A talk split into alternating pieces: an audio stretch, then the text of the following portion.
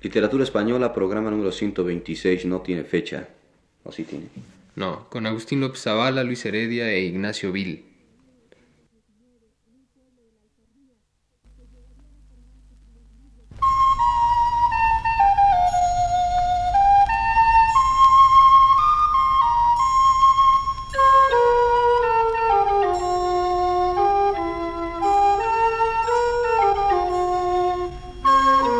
Literatura Española.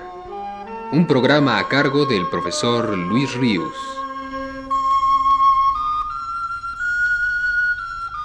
El profesor Ríos nos dice en su texto más reciente Aquellos versos y oraciones de caminante que León Felipe compuso en el año de 1919 en un pueblo de la Alcarria y que llegarían a formar su primer libro cuando el poeta regresó a Madrid a fines de aquel año no sólo le abrirían por primera vez las páginas de una revista importante, España, merced al padrinazgo de don Enrique Díez Canedo, el crítico más respetado por entonces, sino que también lograrían que se le abrieran al autor las puertas del Ateneo de Madrid, de tan largo y recio prestigio.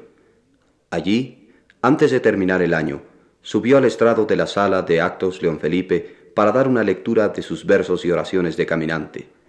El público asistente estaba hecho en aquellos años a una atmósfera poética acaparada por dos tipos de escritores, el de los continuadores de un modernismo que había perdido ya los fulgores originales y el de los jóvenes que reaccionaban violentamente contra aquella expresión que sentían muerta y buscaban en una nueva exaltación de la metáfora inédita, inusitada, el reencuentro con la verdad poética, abiertos a todas las literaturas europeas de vanguardia, futurismo, maquinismo, dadaísmo, creacionismo, sobre realismo, enemigos de todo sentimentalismo como fuente de poesía, de cualquier sustento biográfico y confesional de la misma, iconoclastas furibundos, los ultraístas, aparte que daban desde luego unas cuantas individualidades respetadas por unos y otros, voces únicas, inasimilables a una y a otra tendencia, Unamuno, Antonio Machado, Juan Ramón Jiménez.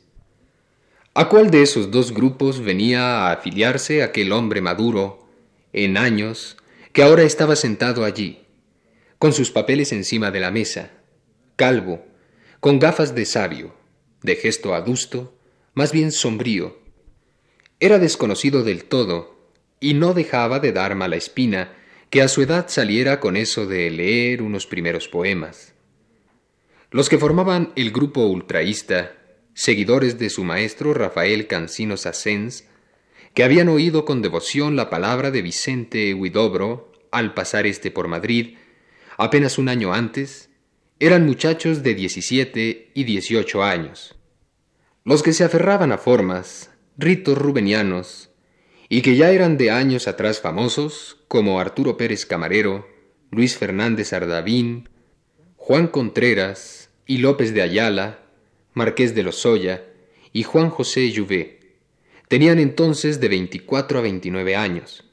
No llegaban a los 30. Eran diez años más jóvenes que aquel hombre que se disponía ahora a recitar unos poemas suyos, sin antecedente de ningún tipo en la turbulenta vida literaria madrileña.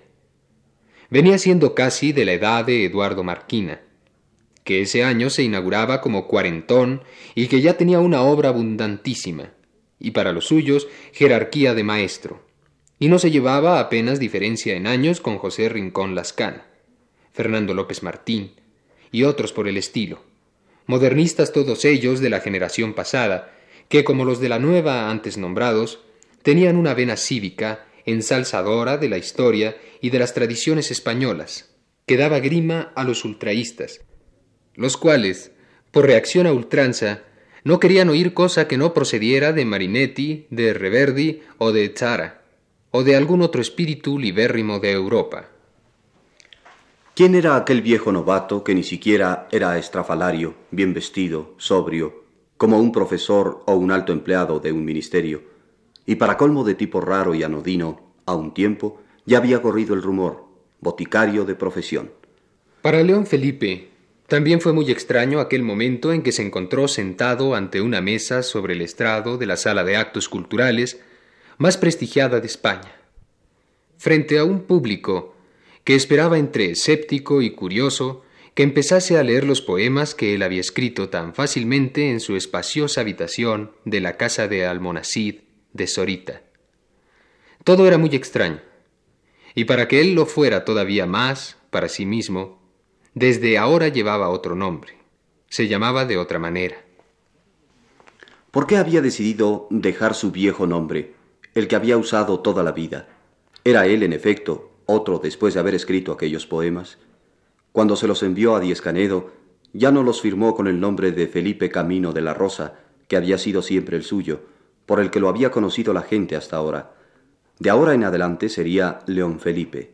Solo en documentos oficiales habría de verse forzado a seguir usando su primer apellido, Camino, y el segundo, el materno, Galicia. Aquel apellido Camino de la Rosa, que había sido el suyo hasta ese momento para todos, era en realidad el apellido de su padre. El primer nombre de pila que se daba ahora a sí mismo, León, no constaba siquiera en su fe de bautismo. Y ahora, de la noche a la mañana, ¿por qué? Su nombre era ya definitivamente otro, León Felipe. Un cuarto de siglo más tarde, buscará otra vez cómo llamarse. Clamará por encontrar su nombre verdadero y dirá, Si se abriese ahora, de improviso, la puerta y alguien se adelantase a preguntarme quién soy yo, no sabría decir cómo me llamo.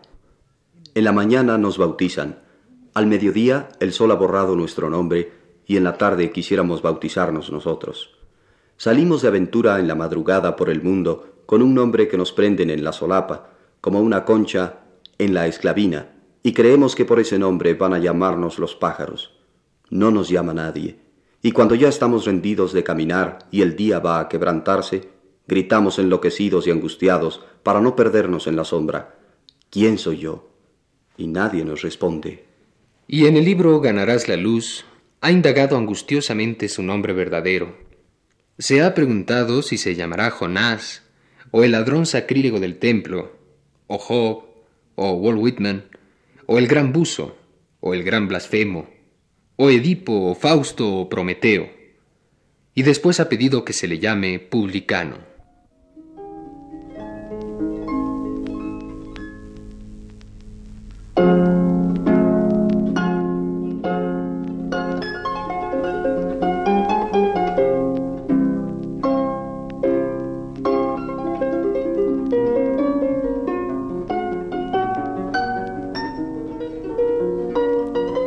La voz de León Felipe sonó grave, pastosa, vibrante. En un tono medio, sin levantarla ni abatirla, comenzó a leer, antes que sus poemas, un par de cuartillas introductorias en las que anticipaba sus ideas sobre la poesía, su posición en ese momento de la vida literaria española al que ahora llegaba, con un raro aplomo, con una seguridad absoluta y con una insospechada sencillez. Explicaba por qué no estaba con ninguno de los dos grupos en pugna. Y después dijo sus poemas, que en voz suya, como con García Lorca también sucedería, cobraban, y aún en su vejez siguen cobrándolo, mayor expresividad, mayor emoción, mayor hermosura. Pocos poetas habrá habido que reciten tan maravillosamente como León Felipe. En su voz, la línea melódica del verso se percibe con una excepcional riqueza de matices y la poesía es efectivamente, el oyente lo advierte admirado, una sucesión armoniosa de sonidos y silencios en la que estos últimos son capaces de tanta expresividad como aquellos. También en sus poemas aludía a su actitud en relación a las tendencias poéticas del momento. Los ultraístas se sentían señalados al escucharle decir No quiero el verbo raro ni la palabra extraña. Quiero que todas, todas mis palabras, fáciles siempre a los que aman, vayan ungidas con mi alma.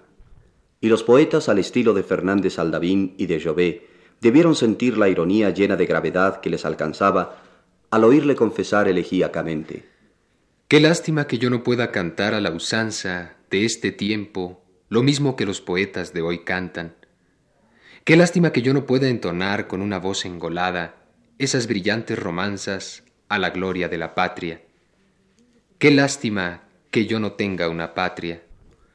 Y continuar con ese mismo son, negando tener él cualquier herencia de Jaez tan caro a los tradicionalistas, para al terminar la primera parte del poema concluir maravillosamente entre doliente y altanero. Porque, ¿qué voy a cantar si no tengo ni una patria, ni una tierra provinciana, ni una casa solariega y blasonada, ni el retrato de un mi abuelo que ganara una batalla, ni un sillón viejo de cuero, ni una mesa, ni una espada. ¿Qué voy a cantar si soy un paria que apenas tiene una capa? Para a continuación, en la segunda parte del poema, pasar a cantar una historia que él, irónicamente también, tildará de cosas de poca importancia, a contar la pena de esa historia dramática y común, vivida en silencio y en soledad por el poeta, aprendida por él en sus dilatadas horas de espectador tras aquella ventana de su espaciosa habitación de Almodasí de Sorita. Cosas de poca importancia parecen un libro y el cristal de una ventana en un pueblo de la Alcarria. Y sin embargo, le basta para sentir todo el ritmo de la vida a mi alma. Que todo el ritmo del mundo por esos cristales pasa, cuando pasan, ese pastor que va detrás de las cabras con una enorme callada, esa mujer agobiada con una carga de leña en la espalda, esos mendigos que vienen arrastrando sus miserias de pastrana, y esa niña que va a la escuela de tan mala gana. El público que le escuchaba fue de un estremecimiento en otro. Lo mismo modernistas que ultraístas, aun sabiendo lo esquivo a ambos, reconocían en sus versos una verdad que ellos, cada cual por su camino, tal vez no habían logrado cuajar demasiado esclavos de preocupaciones doctrinales y preceptivas. Eso quizá fue lo primero que se le hizo evidente aquella noche al público del Ateneo. El equilibrio admirable que entre la conciencia de la vida y la conciencia del arte se traslucía de las palabras de aquel hombre. Equilibrio logrado por la supremacía definitiva que la primera conciencia ejercía en él sobre la segunda, sin que ésta a su vez fuese de ninguna manera escasa.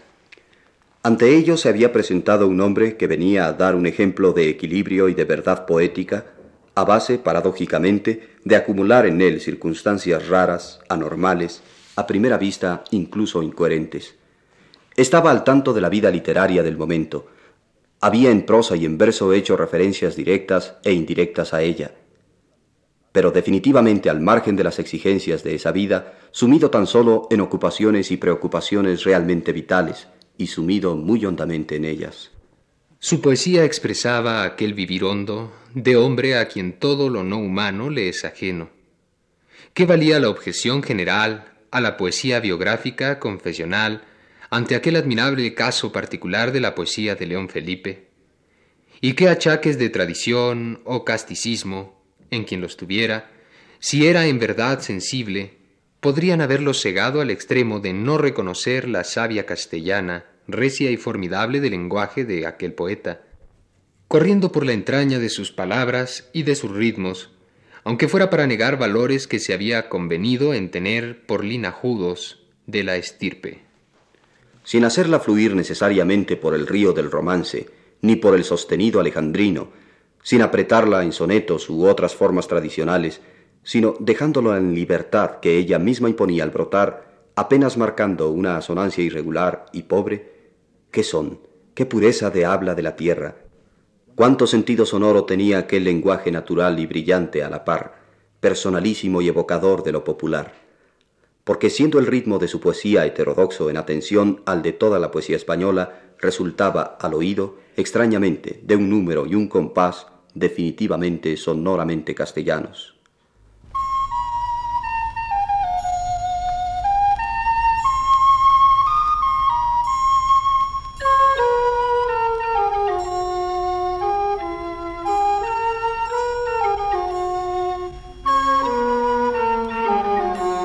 Este fue el programa Literatura Española, a cargo del profesor Luis Ríos.